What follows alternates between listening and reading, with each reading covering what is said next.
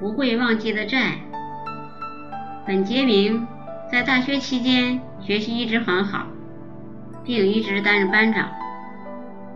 他家是单亲家庭，母亲靠帮别人洗衣服供他上学。他上大学后和艾灸博住在一起。艾灸博是个孤儿，没进大学前靠着卖苦力为生，但进入大学后几乎没有时间出去打工。贫穷的艾灸博为了完成学业，时常四处向同学借钱。眼看负债越来越多，年轻的他终于有些挺不住了。在一个深秋的夜晚。艾灸博不辞而别，从此销声匿迹。许多上门要债的同学发现艾灸博消失后，都向本杰明询问。本杰明初步估算了一下，艾灸博所欠的债款总额高达两千一百美元，这在当时实在是数目巨大。许多同学商量着要将艾灸博送上法庭，本杰明就苦口婆心的劝阻，并把自己所有的生活费和平时打工赚的钱都拿出来帮艾灸博还债。虽然还是没有还清，但他相信艾灸博最后一定会归还这些钱。凭着本杰明的个人影响力，同学们。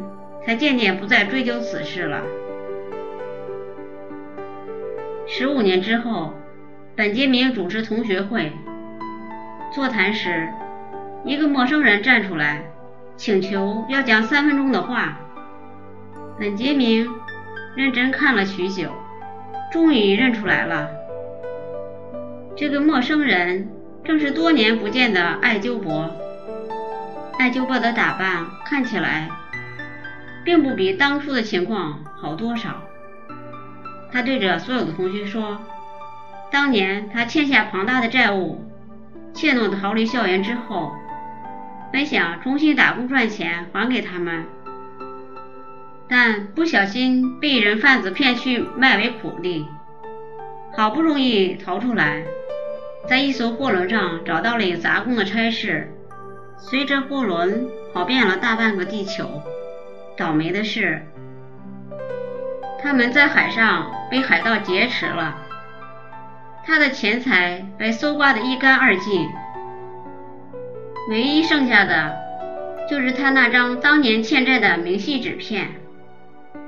随后，他漂泊到瑞士，勉强能养活自己，但他并没有放弃学习。工作一天的他，晚上继续在灯下学习。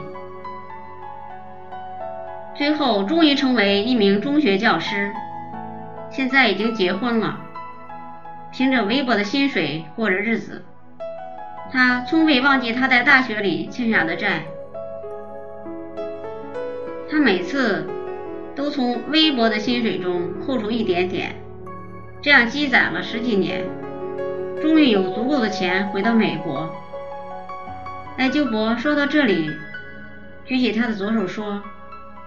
各位同学，请你们看看我手中的这张纸片，就是记录当年我欠债的明细记录。今天我来这里，就是要还给你们我所欠下的债。在全场愕然的寂静中，本杰明走上前，拥抱艾修博，对他说：“好样的！”我没看错你，所有的同学都被感染了，一个个的向前与之拥抱。哈佛箴言：对责任的担当虽然不需要时常挂在嘴边，但一定要放在心头。